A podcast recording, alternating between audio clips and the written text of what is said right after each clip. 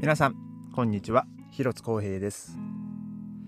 えー、今日は8月の30日、えー、水曜日です、えー、ベルリンはですね、えもう気温がまあだいぶ落ち着きましたね、えもう今日は最高気温が21度とかまあそんな感じでですね。まあ明日はなんかこう雨マークがついてるんですけども。まあただ、まあ、今週末ですねまあ来週かな。来週がまたちょっとこう26度とかっていうまあ予報にはなってるんで、まあちょっとこう暖かくなるんじゃないかなっていうまあ感じなんですけども、まあでもね、日本に比べるともうだいぶまあ涼しくなってきたかなと。まあでもですね、えー、気温は下がったんですけども、まだちょっとこう、外のね、空気のこう湿気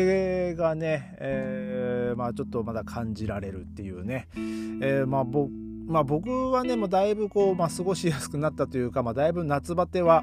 えー、もうね、まあ、なもうか、まあ、解消したと言っては過言ではないかなと思うんですけども。まあ、あの、ちょっと、まあ、個人的なね、まあ、その体のね、問題っていう、まあ、そんな、あの、大それたものじゃないんですけど、えー、ちょっとね、それをちょっと簡単にお話ししますですね。今、一、一時期、こう、なかなかこう、夜寝つけないっていうのが、まあ、あったんですけど、最近はですね、あの、おかげさまで寝れるようになりました。おかげさまで、もう本当にね、あの夜、スコーンと寝れるようにはなったんですけどもね、朝起きるのが辛いっていうですね、えー、まあそれもまたなかなか、えー、ちょっとしんどくてですね、でも朝練行く時とかもね、なんかもう本当にね、もう体がね、全然起きないんですよ。まあ多分、あその、ジムに、ね、仕事の後にジムに行って体が疲れてるっていうね、まあそれもあると思うんですけども、ね、まあ、まあでもその後にね、まあそのポッドキャスト撮って、まあ寝て、で、また朝早く起きてってな、なんかね、たまにね、なんかもう、体がね、しんどくてね、もう起きれない時がね、ほんと最近多くてですね。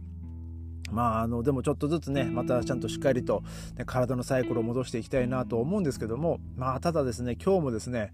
えーまあ、ちょっと今日はですね仕事の後にジム行こうかなと思ったんですけどちょっとあのとある、えー、やあの事情がありましてあのジムに行ってるとですねちょっと大変なことになるっていうね、えー、ちょっと事情がございましてまあっていうのは何があったかっていうとですね あの今日ね職場でねあのアイスクリームをもらったんですよ。あのしかも普通のただのアイスクリームとかじゃなくて、まあ、アイスクリームっていうか、えー、あの、驚かれるかもしれないですけど、あの、日本で売られてる、あの、井村屋の小豆バーですね。あれをちょっといただきまして、いや、こ、あの、これを持ってジムに行ったら絶対溶けるなと思ってですね、今日は、えー、まっすぐ、えー、家に帰ってまいりました。で、えー、家に帰ったらですね、妻がですね、あれ、ジム行って行かなかったの？ってこう言って、こう聞いてきてですね、いや、もう今日はね、ジムに、いけない、もうののっぴきならねえ事情があったんだよみたいなこう話をしてですね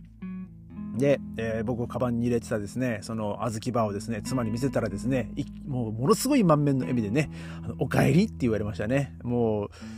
その小豆バーに対してお帰りだったのか、まあ僕に対してお帰りだったのか、ね、定かじゃないですけどもね、あの笑顔はね、ちょっと忘れられないですね。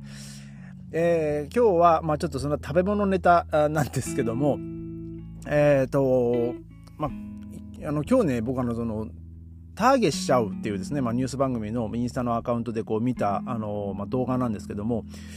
なんか今ですねあのまあ多分その若者の間でこう流行の例えば SNS まあ何ですかその TikTok とかまあそういうまあそういうなんか動画を投稿できるサイトサイトっていうかその SNS ですね。でまあそこにまあ上がってる、まあ、の動画でまあ、過去にもいろいろありましたよね。アイスバケツ、アイスバケツチャレンジとか、えー、なんかね、まあそういう、まあなんかそういうなんかいろんなこうチャレンジする、え動画あ上げて、なんかそれでこう面白くなったらもうバズってみたいなね、えー、まあそういう動画があるんですけども、えー、今ですね、ちょっとこれで紹介されてたのが、あの、えっ、ー、とですね、激辛のポテトチップス、えー、ですね、えー、それを食べるっていうですね、えー、まあ、その動画が、まあ、上がってるようで、で、えー、のまあ一応ですね、このホットチップチャレンジっていうらしいんですけど、ただ、ただ普通の辛いポテトチップスじゃなくてですね、例えばその世界、なんか、なんか世界で一番辛い唐辛子っていうのがね、なんかあるらしくて、ね、僕は昔ね、それハバネロだからだっとねだと思ったんですけど思ったんですけどもうそれよりもっと辛いのがあるらしくてなんかそのカロライナ・リーパーとかっていうですね、えー、まあそんな唐辛子があるらしくて。でまあそれそのその味がついたポテトチップス、まあ、チップスだったり、まあ、それとはまた別のね、まあ、とてもものすごい辛いチップスを、まあ、食べるっていうですね食べて、まあ、そのリアクションを、まあ、見てた、まあ、楽しむっていう、まあ、それを、まあ、実際に自分がこう食べて、そのリアクションを人に見せて楽しませる、まあ、面白がらせる、で、まあ、バズらせるっていうですね、まあ、そういう動画が、まあ、いろいろと上がっているようで、まあ、ただですね、あの、非常にこの、これがまあ危険であると。えー、まあちょっとその注意喚起のまあ動画なんですけども、えー、まあ例えばそのアイスバケツチャレンジの場合は、その、なんか、えっ、ー、と、なんかの病気の、まあその PR、えー、だったと思うんですけどね、確かね。え、ただ、まあその、その病気の PR 以前にただ面白がってそれを真似して結局その心臓麻痺を起こして亡くなっちゃった人とかもね、まあ、続出世界中でこう続出したと思うんですけど確か結構それもねあのあの世界的にもニュースになってたと思うんですけども。まあ、ただ、えー、この、えー、ホットチップチャレンジもですね、あの、もちろん、まあ、健康にね、もう多大なる影響を与える、えー、非常にこう危険なものだということで、まあ、その注意喚起がされておりまして、で、まあそのまあ、まず食べて、まあ、どのどのような、ね、その障害が体に出るかっていうとやっぱその胃にまあもちろんそうですよね。食べたものを胃に入るわけですからその胃があまあそのまあ、どのような、ね、問題があるのかわからないですけど、まあ、まず胃がまずまあその、まあ、痛くなるのか、まあ、腹を下すのか。であとですねえーと、肌肌にも良くないと、えー、多分まあその発汗を促しすぎる、えー、じゃないですかね。多分そこでその感染がちょっとこう多分あからそのあ辛さのせいでこうバカになるのかどうかわかんないですけど。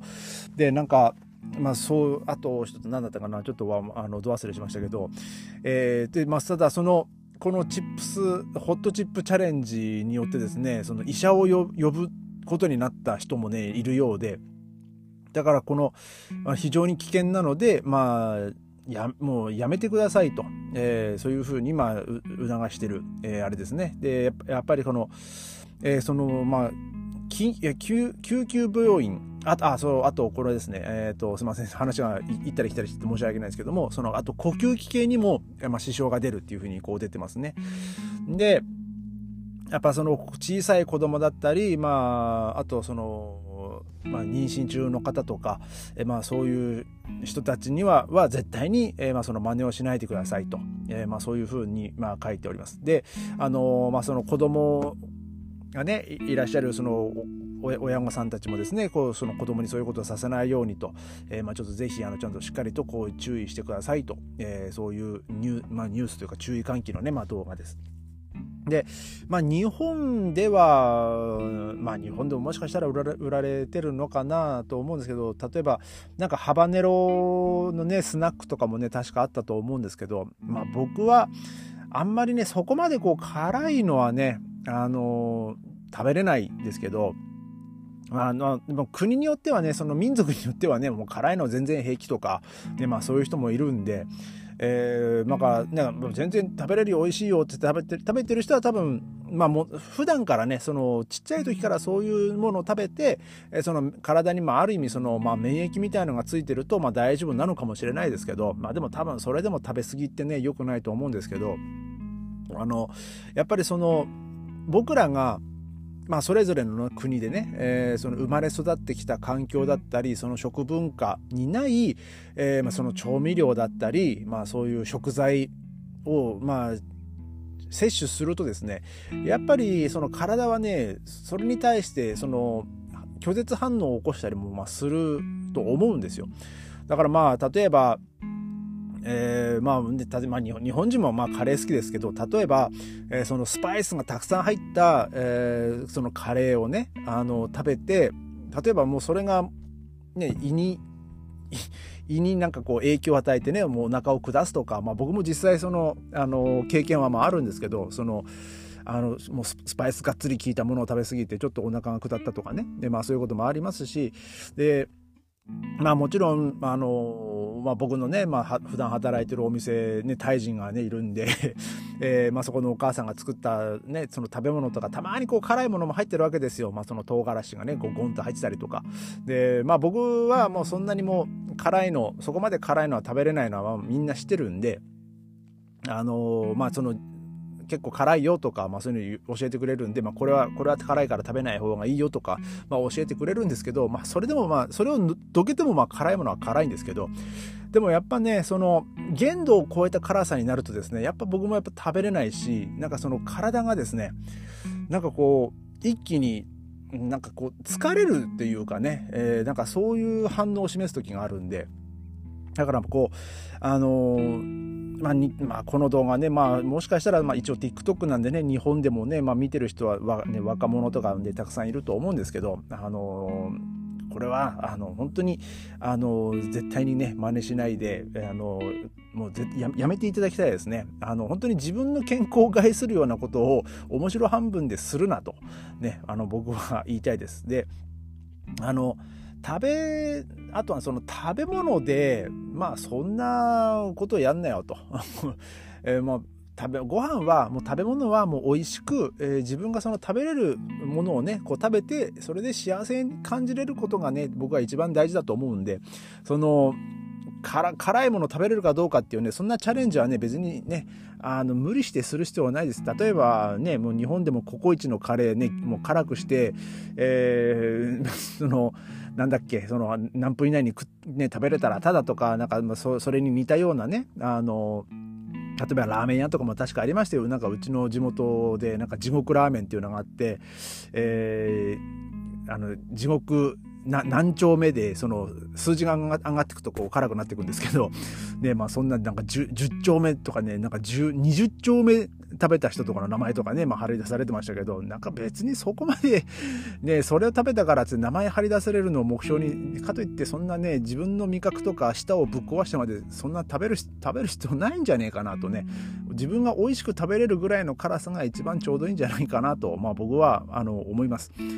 なので、えー、まあ、良い子の皆さんはね、あの、こんなのはね、絶対こう真似しないように。で、まあ、あとはその SNS とかね、まあ、の正しくね、使いましょう。えー、今日はまあそんな感じで、えー、また明日ありがとうございました。